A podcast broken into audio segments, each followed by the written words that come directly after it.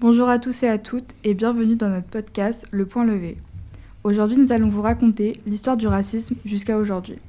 Bertu vous présentera la chronique Un retour dans le passé, puis Pia vous parlera d'une grande figure antiraciste et de ses actions.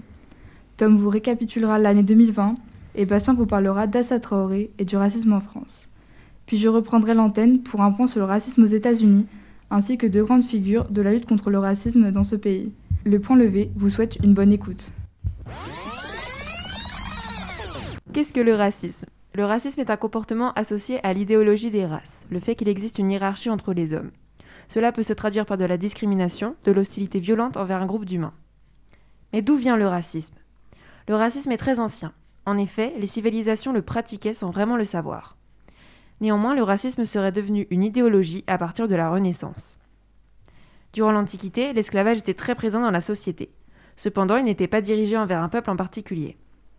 Néanmoins, il n'y a aucune trace écrite de racisme dans la littérature antique.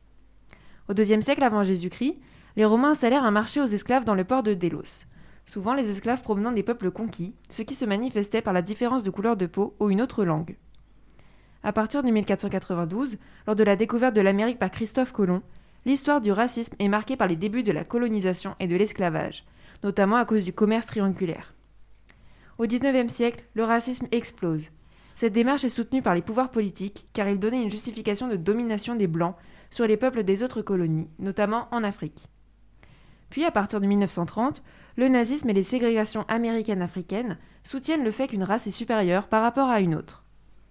Le professeur d'anatomie Enders Retzius affirme à partir de l'étude des cerveaux que les crânes allongés correspondent aux Africains et les crânes arrondis correspondent aux Européens blancs.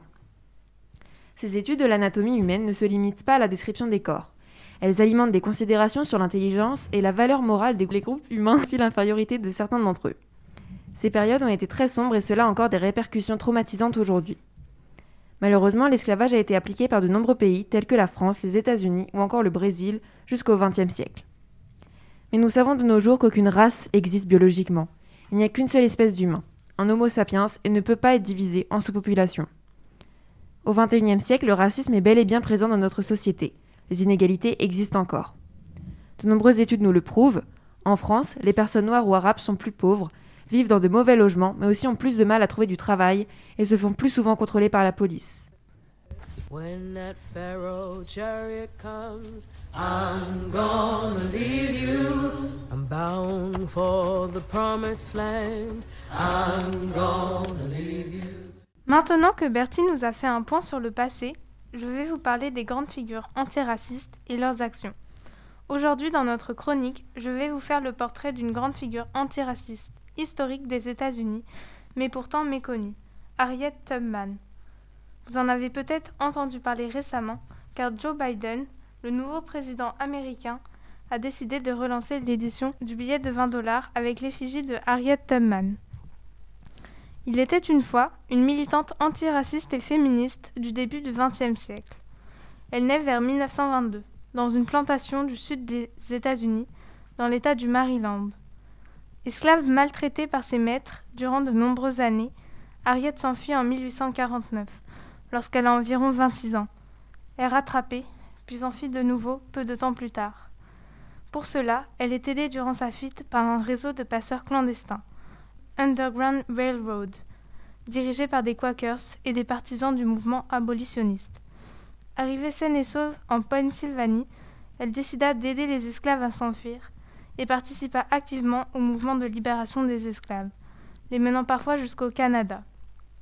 Elle réalisa 13 expéditions et sauva environ 70 esclaves, ce qui lui valut le surnom de Moïse du peuple noir. Après la guerre de sécession, Harriet devient une fervente activiste pour les droits des Afro-Américains et des femmes et continua de se battre jusqu'à sa mort en 1913. George Floyd. George Floyd. George Floyd. George Floyd repeatedly told the officers that he could not breathe. 2020, c'est incontestablement une année particulière. Elle nous a encore démontré que le racisme est toujours omniprésent dans notre société. George Floyd, Ce nom vous dit sans doute quelque chose. Il s'agit d'un Afro-Américain mort asphyxié par un policier blanc lors d'une interpellation à Minneapolis. Je ne peux pas respirer, dit-il dans un dernier souffle. Devenue virale, la vidéo a donné lieu à un rassemblement à Minneapolis au cri de Black Lives Matter. Derek Chauvin, policier responsable du meurtre, est actuellement en cours de jugement. Black Lives Matter, ce mouvement qui a marqué 2020, est né en 2013 aux États-Unis, dans la communauté afro-américaine militant contre le racisme systémique envers les Noirs. Le cauchemar de 2020, c'est incontestablement lui. Le Covid-19 a infecté des millions de personnes, causé des morts en cascade. Des incitations aux insultes, même à l'agression envers la communauté asiatique et en particulier chinoise, ont fait surface sur les réseaux sociaux.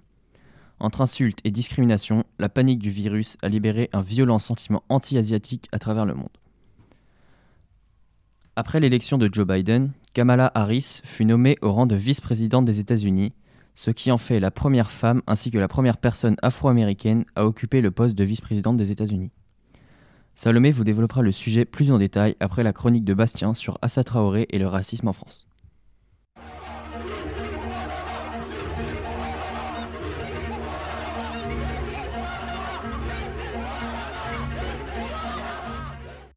Le racisme en France en quelques chiffres. 851 attaques antisémites en 2014, 678 attaques racistes, 133 attaques islamophobes, soit pour un total de 1662 attaques en 2014. Depuis 2015, les actes de violence racistes, xénophobes, d'antisémitisme, d'islamophobie ou anti-roms ont explosé. En plus de cela, de nombreuses affaires de violence policière, sont apparus, comme par exemple le viol de Théo ou le meurtre d'Adama Traoré.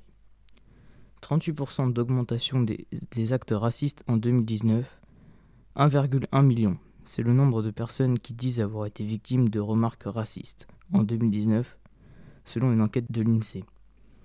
5730 crimes et délits de nature raciste ont été enregistrés. Les réseaux sociaux sont les principaux supports de messages de haine plus de 8000 signalements sur Twitter, 2000 signalements sur Facebook ou encore 700 signalements sur YouTube. Malgré tout cela, il y a du progrès.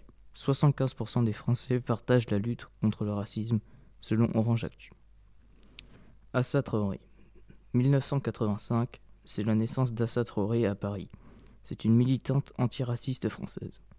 Sœur aînée d'Adama Traoré, mort à son interpellation par des gendarmes.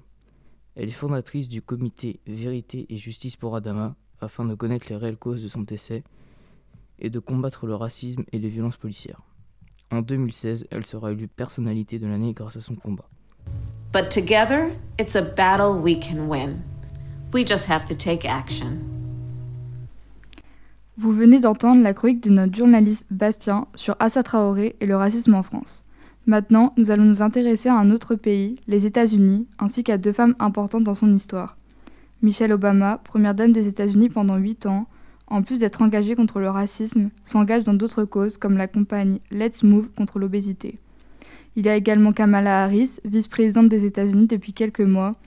En plus d'être la première femme vice-présidente, elle est aussi la première afro-américaine vice-présidente. Kamala s'engage notamment pour l'égalité sexuelle, elle veut aussi diminuer l'emprisonnement de masse des Afro-Américains. Ces deux femmes sont la preuve que l'on se dirige vers un avenir meilleur. Cependant, aux États-Unis, le racisme est encore et toujours présent. Plusieurs mouvements ont eu lieu contre le racisme aux USA, par exemple l'un des plus connus et partagés sur les réseaux sociaux, qui est le mouvement Black Lives Matter. Il existe plein de formes de racisme, cela peut être des paroles, des coups ou encore des injustices et même des meurtres, comme avec George Floyd il y a quelques mois aux États-Unis. Pourtant, aux États-Unis, plusieurs personnes se mobilisent et se démarquent pour un avenir meilleur. Je vais désormais vous parler de quatre faits véridiques illustrant le racisme encore présent aux États-Unis. Les Afro-Américains ont deux fois plus de chances que les Blancs d'être tués par la police d'après Fatal Encounters. 5600 expériences de racisme en deux semaines pour 100 ados afro-américains d'après Regius University. Il y a seulement trois Afro-Américains à la tête des 500 plus grosses sociétés américaines d'après Boston Consulting Groups, Enfin, les Noirs ont un revenu deux fois moins élevé que les Blancs, d'après Economy Policy Institute. On espère que cela vous a plu et qu'on vous éclaircit sur le sujet. En France et ailleurs, malgré tous les moyens mis en œuvre pour lutter contre le racisme, nous devons continuer à nous battre et rester soudés face à cette haine, afin de faire bouger les choses et que les hommes, quelle que soit leur couleur de peau, soient tous égaux en droit. Comme le dit Rosa Parks, le racisme est toujours avec nous, mais c'est à nous de préparer nos enfants pour ce qu'ils doivent répondre, et nous l'espérons, nous vaincrons. Merci à tous d'avoir pris le temps d'écouter notre podcast. N'hésitez pas à en parler autour de vous et à partager. À bientôt pour le prochain épisode du Point levé. I have a dream. that One day, this nation will rise